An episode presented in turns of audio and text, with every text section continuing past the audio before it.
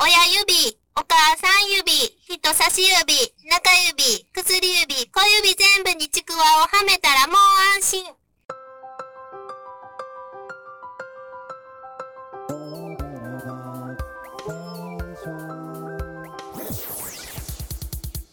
スタジオ稲荷のコベラバアットナイトコベラバラジオは神戸好き音声配信が好きな神戸ラバーが集まる大人の部活動。その活動として配信しているのがこのコベラバーアットナイト。担当パーソナリティごとに様々な切り口で神戸の魅力を発信しています。月曜日担当のスタジオ稲荷。スタジオ稲荷は気のいいおばちゃんが我が我がとどこまでも食い込んでいく食い込みパンツのようなスタイルで楽しいことをやっていくチーム。メンバーはまともな方マサゴン夏美相方はさらにまともな方インと申します。スタジオ稲荷のコベラバアットナイトでは神戸の名所や名物などをおばちゃん視点で勝手にプロデュースしさらに発展してほしいという願いを込めて番組をお送りしております。さて今月のテーマは可愛い看板キャラクターてっちゃんでおなじみの金鉄デリカフーズでございます。はてさてどんなお話が繰り広げられるのでしょうか？奥さん、金鉄デリカフーズといえば看板キャラクターがおるん知ってはります？いやいや、わもんご存知もご存知、てっちゃんやないの、奥さん。そもそも明るく可愛い子供のキャラクター、てっちゃんが看板広告に登場したことは、当時としてはかなり斬新やったわね。このアイデアを生んだんは、当時の金鉄の副社長、村上忠夫さんと原作者である当時の宣伝担当者、北中義行さんなんやって。当時流行ってたかわいいかわいい魚屋さんをヒントで作られたらしいね。ほんまなんちゅうかいらしいんやろね。あらしいね。うん。1982年7月、宝島にて啓蒙かまぼこ新聞連載。10月には、てっちゃんのお父さんが登場したんよ。あら、えらいてっちゃんのお父さん男前なんよ、ダンディーで。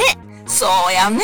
よう見たらお顔も似てるけど、お父さんはえらい野生的な男前やね。てっちゃんも将来ダンディーにならはるんやろか。95年に、てっちゃんの CM 再開してね。あら、これからはずっとてっちゃんでいかんとあかんよ。96年からは、啓蒙かまぼこ新聞は、インターネットにも進出して、お？なんと97年にはてっちゃんグッズも販売スタートしたんよ。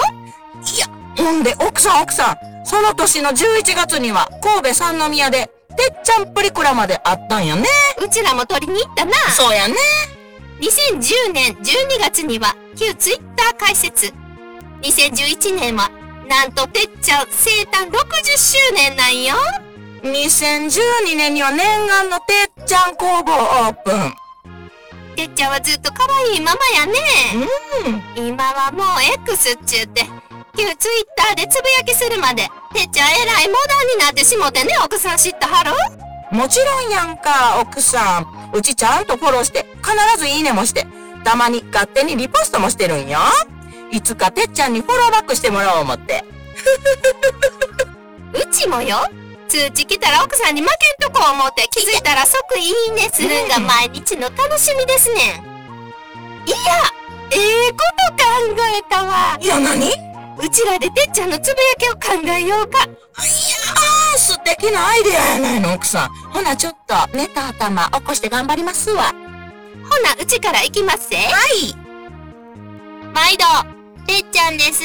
みんなおはちく。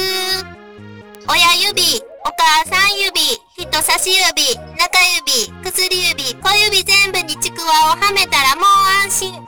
いつお腹が空いても食べれるで。ほな、行ってきまーす。いやー、関西の人はそうでないとね。ほんまほんま。指なんて10本もあるからようけこうとかんとあかんね。うん。ほな、うちも行きますね。毎度、てっちゃんです。みんな、こんちく。僕な、昭和26年からずっと美味しい練り物作ってるから、たまに疲れてしまう時あるねん。そんな時はやっぱり、ほぼカニ食べるねん。そしたら、元気もりもりや。みんなも疲れた時は、ほのかにおやつにしてみてな。めっちゃ元気出るで。言うてね。奥さん、それもうてっちゃんそのものやね。さすが毎日ストーカーしてるだけのことはありますわ。うん。とにかくてっちゃんは可愛い。全国区になってほしいわ。ほんだら奥さん、一緒にてっちゃん全国に広めましょう明日のコベラバートナイトは火曜日ギターともこさんの放送です13歳まで神戸で育ったギターともこさんが薄れてゆく関西弁を取り戻すために神戸について調べて発表する番組で褒めるござい文化をます推進するトロフィーの毛利マークの提供でお送りしました。